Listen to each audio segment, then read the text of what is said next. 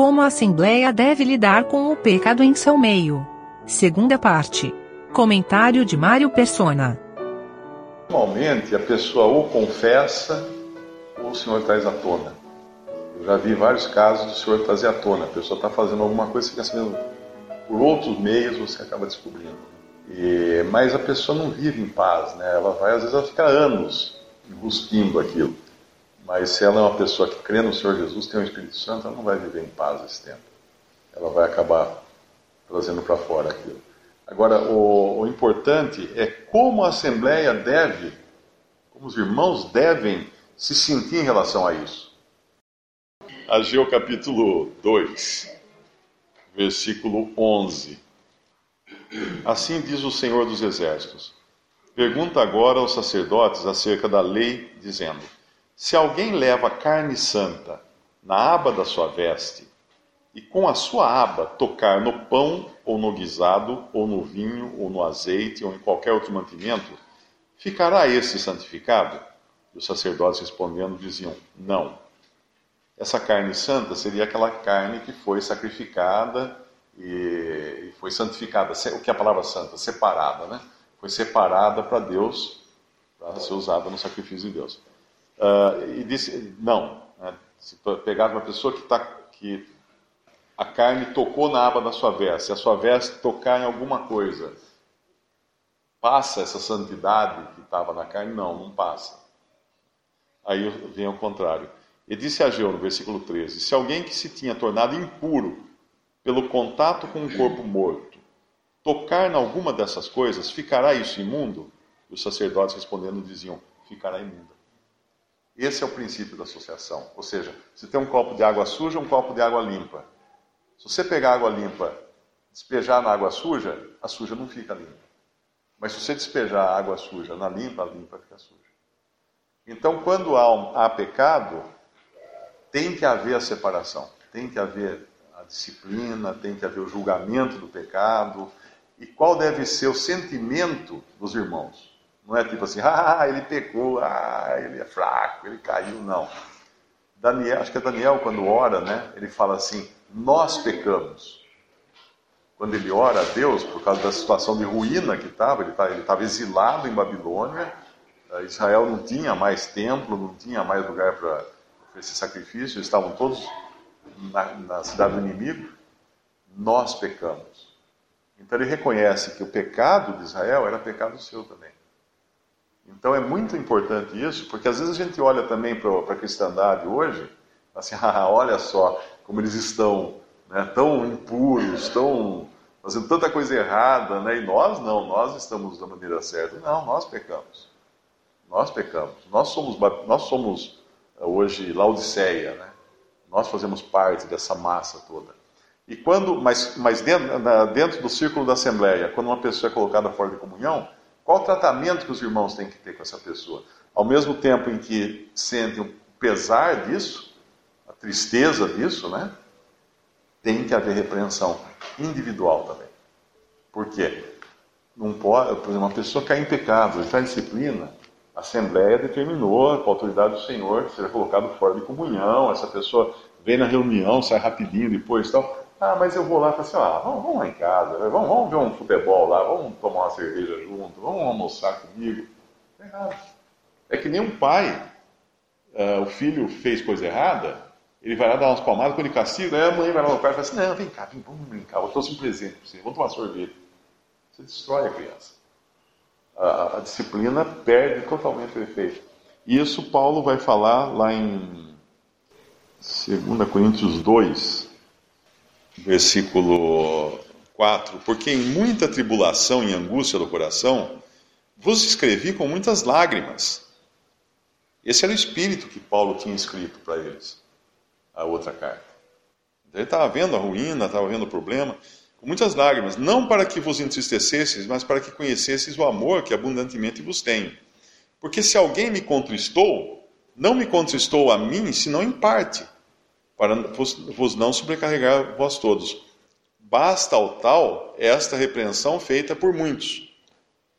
De maneira que, pelo contrário, deveis antes perdoar-lhe e consolá-lo, para que o tal não seja de modo algum devorado de demasiada tristeza.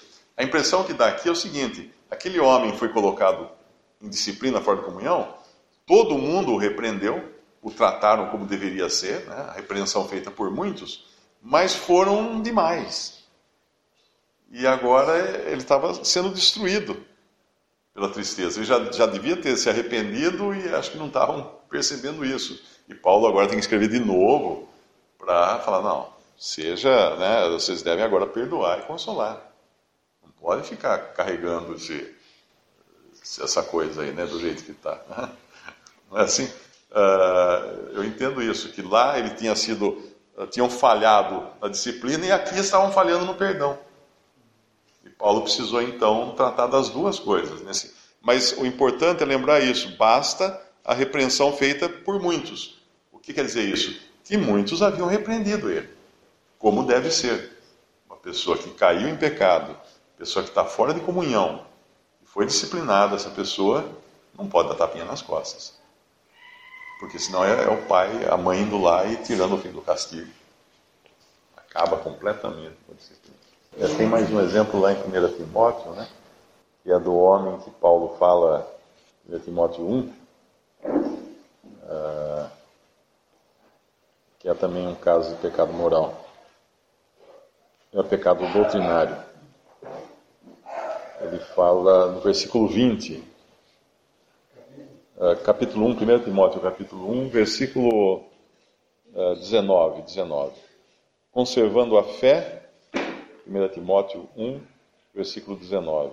Conservando a fé e a boa consciência, rejeitando a qual alguns fizeram naufrágio na fé. E entre esses foram Himeneu e Alexandre, os quais entreguei a Satanás para que aprendam a não blasfemar. Esse é um outro caso de, de pecado doutrinário, eles tinham blasfemado, aqui não fala exatamente o que eles tinham feito, né? Uh, mas talvez a gente saiba por 2 Timóteo, quando fala que Himeneu e Fileto estavam asseverando que a, a ressurreição já tinha acontecido. Essa era a doutrina que eles estavam pregando. E o que Paulo fez com eles? Entregar a Satanás. Esse era um poder que os apóstolos tinham de entregar a Satanás. O que significava isso? Para a destruição da carne que era o que Pedro fez com Ananias e Safira. Eles foram mortos, mas o espírito estava salvo. Então, esses, esses dois aqui provavelmente eram, eram crentes, mas eles, eles iriam morrer, porque os apóstolos tinham esse poder, e seriam então salvos no dia do Senhor Jesus Cristo. Agora, lá em, primeira, em 2 João, quando fala daquele que nega a doutrina, na verdade, é que aquele é um pecado muito mais grave, porque aquele é um incrédulo. Ele nega que Jesus veio em carne. O começo do capítulo 2 de 1 João fala de Cristo, da encarnação, que é a continuação do assunto da primeira Coríntios, da 1 João. Então, a pessoa que nega que Jesus veio em carne, ela não é, não é um crente, não é um salvo. Ele não é um, um irmão, então quem é esse? Ah, vem um testemunho de Jeová, bate no meu portão, não tenho nem, nem que dar confiança. Agora, eu, eu vou contratar um funcionário para minha empresa. Ele é testemunho de Jeová. Não tem problema nenhum. Porque não é o caso que está falando ali em 2 João. Ali fala é aquele que vem até você trazendo outra doutrina. Então a, o intuito dele é esse. Agora a pessoa que vem trabalhar numa empresa tem nada a ver, não, não veio trazer doutrina nenhuma, ele veio trabalhar. Se ele for. Hã? Você na minha casa, trabalhar com ele. É, mesmo uma empregada doméstica, você contrata uma empregada doméstica que é testemunho de Jeová, não tem problema nenhum. Desde que ela não comece a pregar a doutrina dela na sua casa, mas se ela vem para trabalhar, para arrumar, para cozinhar, para limpar, não tem problema nenhum. Você não pode ter um sócio testemunho de Jeová. Você não pode ter um sócio. Você não pode, porque na realidade, aí entra em uma outra questão, que é 1 Coríntios 6, não, não, não se coloque 1 Coríntios 6. Ah, 2 Coríntios 6, 14. O que parte tem o fiel com o infiel. Uh, o que acontece? Não deve haver sociedade alguma entre um crente e um incrédulo. Porque o que é o jugo desigual? Uh, o jugo é a canga, né? Quando você põe dois animais para puxar um arado, você põe um jugo, que é aquela canga em cima dos dois, que une os dois para eles andarem juntos e puxarem o arado. Se você colocar um jumento e um boi, não dá certo, porque o, o passo deles é diferente, a canga vai ficar torcendo para lá e para cá, eles têm passo diferente, têm força diferente. São animais que não, não combinam. Você tem que pôr dois bois, ou dois jumentos, ou dois cavalos, ou dois burros. E, então o julgo desigual, Deus proíbe, terminantemente. Não é, não é tipo assim, ah, mas vamos ver se dá certo. Não vai dar certo. Deus está falando aqui, não tem, não tem o que.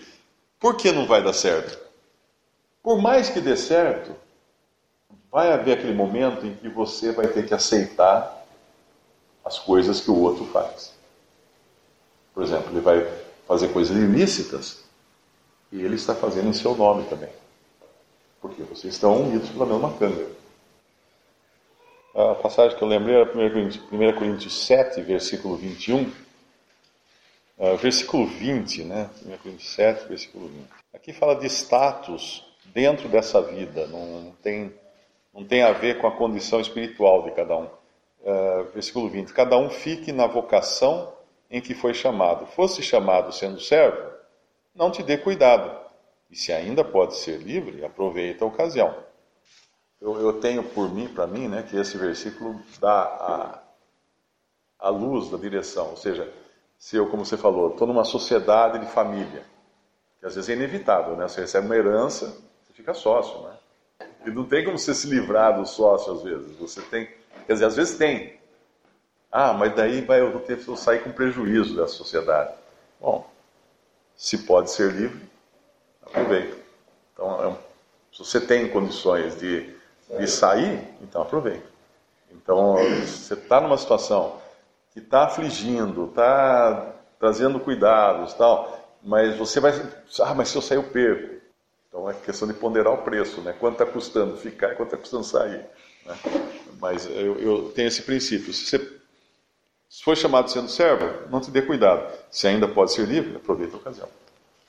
É, são situações que cada um vai ter que ter o um exercício seu para o Senhor. Né? Não, a Assembleia não pode interferir. O homem não conseguiu cumprir a lei. Sabe o que Deus fez com esse homem que não conseguiu cumprir a lei? Ele matou esse homem na cruz. Agora, como é que vai mandar esse morto cumprir a lei? Não pode. Deus, então, desse homem morto, ele tirou um novo homem agora não é mais descendente de Adão, mas descendente de Cristo. É a nova criação agora. Então, essa nova criação, se alguém chegar para mim e falar, você tem que guardar a lei. Amigo, eu morri.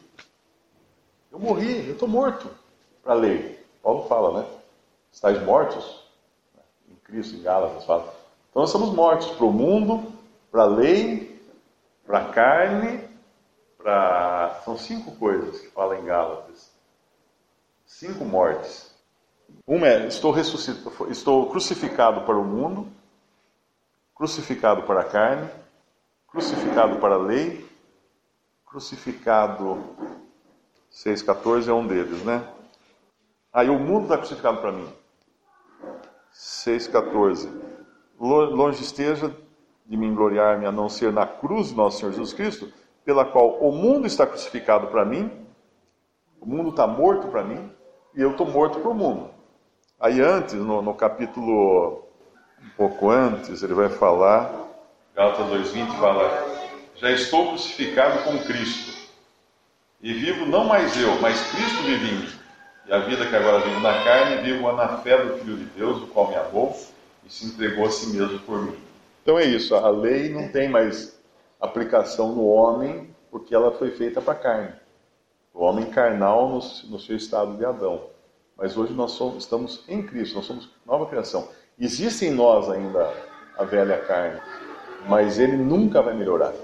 Por mais que tente aplicar a lei nele, não vai melhorar.